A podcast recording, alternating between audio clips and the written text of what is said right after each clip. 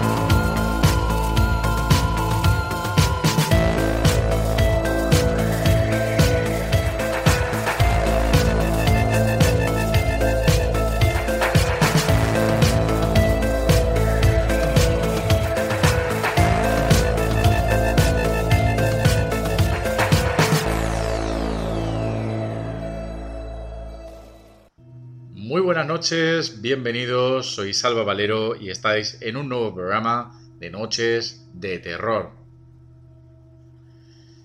Bueno, pues esta noche volvemos a abrir la Galería de los Horrores y como siempre, pues con nuestra querida y particular criminóloga, ella es Gema. Gema, muy buenas noches y espero que estés dispuesta, ¿no? A, a- a- a volver a hablar ¿no? de, de esa psique, ¿no? de la psique humana y, y del mal en estado puro. Buenas noches, Salva. Madre mía, lo que traemos hoy. Yo no sé si es psique o, o falta de ella, pero sí, sí, hoy traemos chicha, hoy traemos chicha. Muy bien, muy bien. Pues ahora en breve desvelaremos de qué caso vamos a hablar. Bueno, lo primero decirte, Gema, como ya sabes, estamos en el segundo programa de la octava temporada y bueno, pues quería públicamente agradecerte que sigas eh, queriendo estar con nosotros, que sigas haciendo colaboraciones y que es todo un placer pues que, que continúes ¿no? aquí con nosotros. El placer es mío lo sabes. Y yo estaría cada semana aquí dando por saco y acaparando micro. Lo que pasa es que una no puede porque como soy hiperactiva y hago de todo, no me da la vida. O sea, yo necesito días de 58 horas. Pero bueno, de vez en cuando hacemos el esfuerzo Muy y bien. me lo paso bien. Y sobre todo noches como esta, ¿no? Y con casos como el que vamos a hablar, que la verdad que, aun siendo una noticia o un caso verídico, sinceramente parece digno de una, vamos, el, el guion de una película o, o la sinopsis de una novela negra, de estas de Agatha Christie, ¿verdad? Mira, de hecho yo creo que si esto lo hacen en una, en una película, sería de estas películas rollo Antena 3 por la tarde, que cuando empiezan ya dices, vale, esta es la mala que se quiere liar con el otro y va a matar a la mujer. Porque ya, ya te lo sabes, ¿no? Es, una- es un, un guion tan, no sé cómo decirlo, tan histérico, porque la- el caso, luego lo verán, los oyentes va dando bandazos, al final lo que, lo que menos tú querrías creer es lo que es, y dices, venga, va, tío, esto me, me traen un guion con esta idea, digo, vete a la porra, que esto, esto es imposible, no puede ser tan exagerado. Pues sí, pues sí que lo es. Incluso, fíjate que le veo hasta reminiscencias a Instinto Básico o cualquier thriller de estos de los 90 que combinaba erotismo con, con po- novela policíaca. Sí, sí, sí, bueno, es que el erotismo y lo policíaco tiene lo suyo. Menuda, menuda combinación, ¿eh?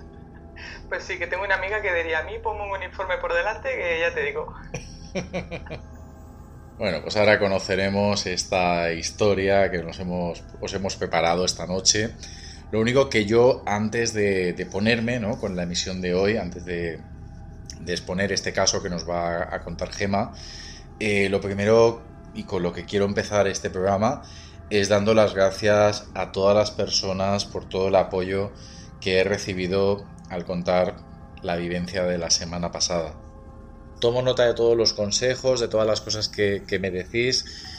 Y, de verdad que muchas gracias porque estaba muy dubitativo en querer compartir o no esta vivencia. La verdad que yo, sinceramente, prefiero dirigir el programa, prefiero que seáis vosotros, los oyentes, los testimonios, la gente que quiera intervenir. Y yo a veces, cuanto menos cuente de mí, pues, pues oye, mejor. Pero de verdad que gracias por, por haberme animado, ¿no? A, a haber sido valiente y haber contado algo que, que honestamente, pues, pues lo pasé bastante mal y tuve bastante miedo. Pues normal. es, que, es que, chico, es que te pasan unas cosas que vamos. Ya. Ahora, yo ta- también te digo, me despierto y veo una cara y a lo mejor un puñetazo se lleva. que yo soy muy violenta, ¿eh? Eh, No sé si no sé si tú has llegado, yo creo que no, ¿no? Porque no nos has contado nunca nada así, digamos, de haber visto, ¿no? Un, un espíritu tal cual. Yo, mira, te voy a decir, yo, no, yo de ver espíritus no. Yo tuve una vez un, ¿cómo lo llaman? Texto del sueño, que te quedas allí pajarito. Parálisis del sueño, terrores Eso. nocturnos. Sí, sí, eso, tu- no, terrores nocturnos tenía de, de pequeña, Mm, ya que yo era horroroso, porque había un gato debajo de la cama que me arrancaba la mano, o sea, bueno, wow. hasta los, hasta los siete años sin poder dormir, llorando cada noche, horroroso. Pero bueno, algo de eso, no sé, había un armario allí que me daba muy mal rollo. Pero casi no me acuerdo de nada, ¿eh? Casi no me acuerdo de nada. Pero siendo ya grandecita, sí que tuve un episodio de parálisis del sueño y fui, al principio me alegré porque dijo, dije, hostia, me he quedado esto que no te puedes mover, qué guay. Vamos a ver, qué, qué ilusión, ¿no? Vivir esto en primera persona. Y entonces fue aquello que me pareció ver a alguien, ¿no? Que había, y era como, coño, ¿quién hay aquí si yo estoy sola? O sea, no puede haber nadie, ¿no? Mm. Y claro, quería girar la cabeza y, y no podía. Y era aquello que decía, que me voy a reventar el cuello si esto, esto no, se, no se mueve.